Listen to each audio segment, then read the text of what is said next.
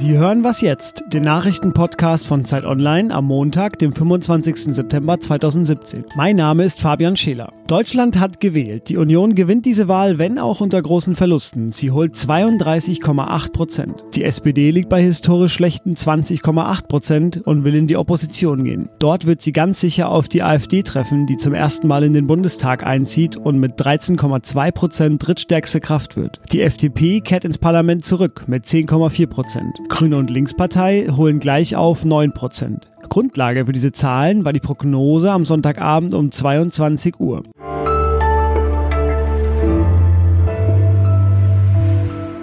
Im neuen Deutschen Bundestag werden sechs Fraktionen sitzen, was die Regierungsbildung nicht einfacher macht. Die Volksparteien verlieren ihr Volk, die AfD gewinnt, auch in der Mitte. Was ist da los? In Ostdeutschland ist die AfD zweitstärkste Kraft.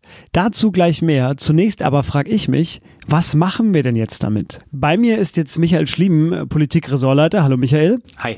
Und Markus Horelt, stellvertretender Chefredakteur von Zeit Online. Hallo. Hallo Fabian. Markus, ist das Ergebnis schlimm? Ja, ich finde schon schlimm. Ähm, die 13 Prozent für die AfD ähm, sind mehr als äh, in den letzten Umfragen, weniger als manche befürchtet haben, aber aus meiner Sicht ist es äh, allein, dass die AfD in den Bundestag eingezogen ist, äh, ein absolute, eine absolute Zäsur. Ich will mir gar nicht ausmalen, welche Reden wir jetzt äh, künftig dort aus dem Bundestag hören werden, wenn Abgeordnete wie Gauland oder andere ähm, zu ihren Hetzreden ansetzen werden. Das ist, ist sehr, sehr schlimm ich finde auch, es ist natürlich eine Zäsur, wenn man bedenkt, dass allein die letzten mehr als 50 Jahre es keine rechtspopulistische Partei in Deutschland ins Parlament geschafft hat, ähm, ist es natürlich markant und man darf es auch nicht kleinreden. Andererseits ist es aber auch so, dass es jetzt auch nicht völlig überraschend kommt. Also bei den letzten Landtagswahlen hat die AfD immer den Parlamentseinzug geschafft. In den meisten Ländern Europas sitzen inzwischen Rechtspopulisten im Parlament. Und was man eben auch sagen muss, finde ich, es sind eben auch nur 13 Prozent. Also es ist nicht so, dass unsere ganze Gesellschaft jetzt gerade vor einem Kippen steht, dass wir eine, eine Revolution oder einen Umbruch erleben. 87 Prozent der deutschen Wähler haben nicht AfD gewählt. Und das deckt sich auch mit anderen Zahlen, nämlich dass drei Viertel der Deutschen zufrieden sind mit ihrer eigenen Leistung und mit der Situation des Landes. Und das darf man auch nicht ignorieren, finde ich, bei so einer Besprechung von der Wahl. Aber Michael, glaubst du nicht, dass die AfD das Klima weiter vergiften wird? Bin mir sehr sicher, dass sie das Klima prägen wird in Berlin. Wir haben auch Muster schon erkannt in den einzelnen Bundesländern, also wird provozieren. Es ist aber auch eine Frage, finde ich, was wir daraus machen als Medien, aber auch als Gesellschaft. Zuletzt war es so, Gauland hat irgendwas gesagt, alle Online-Medien haben daraus große Schlagzeilen gemacht. Alle Leser haben es natürlich gern gelesen auch, haben es geklickt. Wir haben das Phänomen auch bei anderen Rechtspopulisten schon gehabt, auch bei Trump übrigens, dass sie auch einfach Schlagzeilen generieren und dass wir die auch gerne lesen. Und das ist ein Mechanismus, wo man auch ein bisschen aufpassen muss, finde ich, dass man den nicht zu sehr mitspielt, sondern eben auch sagt, okay, das sind halt eben auch Spinner, aber wir müssen sie jetzt nicht jeden Tag featuren. Wie bewertet ihr denn den Umgang mit der AfD? Am Berliner Alexanderplatz haben sich vor der Wahlparty schon erste Demonstranten formiert, äh, zum friedlichen Protest aufgerufen. Glaubt ihr, dass das jetzt so weitergeht? Oder? Also ich glaube nicht, dass wir jetzt jeden Tag irgendwelche Demos gegen die AfD haben. Allerdings schwebt mir auch gerade noch im Kopf rum, was unser Reporter erzählt hat von der Wahlparty. Und zwar standen er eben da mit den AfD-Menschen und den anderen Journalisten in diesem Saal und drumherum haben sich tausende Leute formiert oder tausend insgesamt, die eben Nazi, Nazi geschrien haben und mit Bierflaschen geworfen. Und ich habe mich in dem Moment, als er das geschildert hat, geschildert hat, schon gefragt, wie wir als Gesellschaft auch mit der AfD umgehen. Also, dass sie mir nicht sympathisch sind, das, das liegt ja, wie wir uns hier unterhalten, auf der Hand. Trotzdem denke ich, dass man, wenn man jetzt die Wähler und die Sympathisanten und äh, Protagonisten stigmatisiert, ist das auch nicht unbedingt der richtige Weg oder vor allem sie niederschreit. Ähm, weiß nicht, ob, ob uns das so viel bringt letztlich gesellschaftlich. Ist es legitim, vielleicht an so einem Abend auch mal seinen Frust, äh, da ein Ventil zu finden. Aber es darf eigentlich nicht der Weg sein, wie wir jetzt vier Jahre miteinander äh, agieren. Jetzt beginnen die Koalitionsverhandlungen. Es gibt, wenn ich das richtig sehe, eigentlich nur drei Möglichkeiten. Es gibt die Neuauflage der GroKo, der Großen Koalition. Es gibt die Jamaika-Koalition aus CDU, FDP und den Grünen. Oder es gibt Neuwahlen. Äh, Markus, was glaubst du, wo es da hingehen wird? Naja, die Große Koalition ist erstmal ausgeschlossen worden von der SPD heute. Ich, also ich bin mir schon sicher, dass jetzt äh, Koalitionsgespräche oder sagen wir mal Sondierungsgespräche erstmal zwischen Union, Grünen und FDP beginnen werden. Ehrlich gesagt glaube ich, dass sie scheitern werden. Die Koalitionsgespräche? Hm, die Sondierungsgespräche vielleicht sogar schon. Und dass es am Ende eigentlich nur noch zwei Lösungen gibt.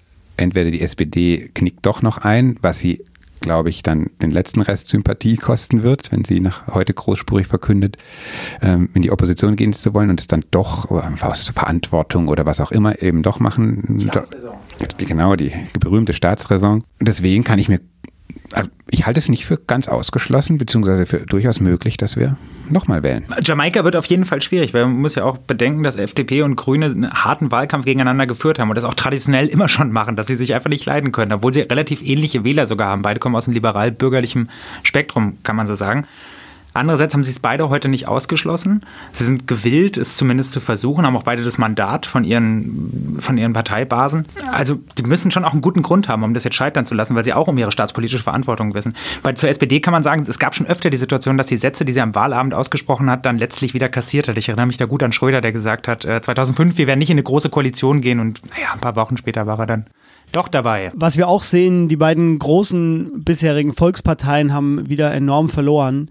Müssen wir uns heute denn auch von diesem Begriff der Volkspartei verabschieden? Ja, also genau, beide haben verloren, beide haben auch regiert. Da ist es auch oft nicht so unüblich, dass die Regierungspartei ein bisschen an Prozenten einbüßt.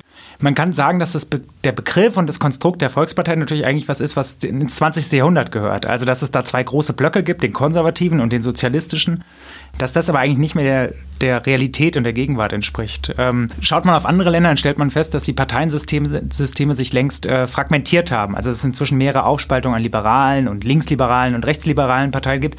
Und insofern ist das deutsche Wahlergebnis heute auch gar nicht so ungewöhnlich, kann man sagen. Also wo gibt es denn noch zwei Parteien und der Rest, äh, der ganze Rest gebündelt wird? Wobei ich, ähm, man muss schon überlegen, warum heißt das eigentlich Volkspartei? Ähm, ja, nicht nur deswegen, weil sie große Parteien waren, zum Teil, mit sehr, sehr guten äh, Wahlergebnissen viele Jahre lang, sondern weil sie beide, also sowohl die Union als auch die SPD für sich in Anspruch nehmen, im Grunde genommen für alle Wählerschichten und für, für Arbeiter genauso wie für Akademiker Angebote zu haben. Sie wollen eben alle erreichen, was ihnen das auch, also insbesondere SPD so schwierig macht. Ne? Also sie sind eben keine Klientelpartei, wie jetzt von mir jetzt die FDP oder andere oder die Grünen, die sich an ein spezielles Klientel äh, wenden, auch wenn das natürlich immer größer wird, sondern sie versuchen Politik für alle möglichen Gruppierungen zu machen, was möglicherweise nicht mehr richtig geht, weil die Gesellschaft so fragmentiert ist. Das waren Markus Horeld und Michael Schlieben. Vielen Dank euch beiden für die Einschätzungen. Gerne. Ja, gerne doch.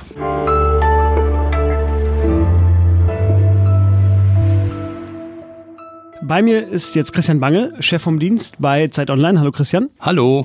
Christian, wir wollen oder müssen reden über den ostdeutschen Wähler, speziell über den sächsischen Wähler. Dort ist die AfD besonders stark gewesen. Äh, wie erklärst du dir das?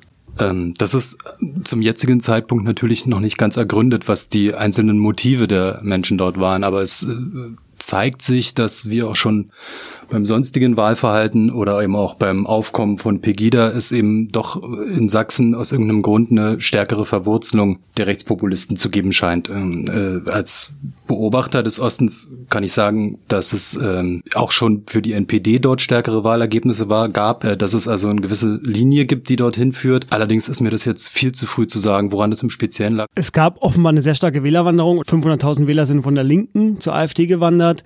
Wir fragen auch gerade Leser bei uns, warum haben sie AfD gewählt? Äh, viele sagen, sie wollen der CDU einen Denkzettel verpassen. Also haben die Linken da so ein bisschen die Protestwählerpartei verloren? Ist das jetzt die AfD? Also geht es da jetzt um, um Denkzettel oder um was geht's da? Naja, naja, die AfD hat ja in den Wochen vor der Wahl relativ deutlich gemacht, wo sie steht. Also sie hat keinen Zweifel daran gelassen, dass sie rassistische Inhalte toleriert durch ihre Sprecher und hat, glaube ich, auch eine relativ starke Botschaft ins rechtsextreme Milieu gesandt, auch mit dem, mit der, mit der, auf die Gefahr hin, äh, die Wähler der Mitte zu verlieren. Das heißt, die AfD steht rechts und ich, meine persönliche These ist, dass relativ viele ihrer Wähler das auch wissen. Ich, ich hänge auch dem Gedanken an, den Michael Moore damals äh, entwickelt hat zu äh, den Trump-Wählern. Er sagte damals, die Wähler hätten einen Molotow-Cocktail aufs System geschmissen. Und ich glaube ungefähr, das ist es. Der stärkere Impuls war sozusagen, die Zustände ganz als solches nicht zu kritisieren, sondern kaputt zu machen. Und ähm, natürlich hat man sozusagen diesen Teil Rassismus da irgendwie mitgenommen. Und dass Wähler sowas tolerieren, sagt ja auch was über die Wähler. Das wird uns weiter beschäftigen. Für den Moment vielen Dank, Christian. Dankeschön. Redaktionsschluss für diesen Podcast war 0 Uhr. Das war Was jetzt am Tag 1 nach der Bundestagswahl.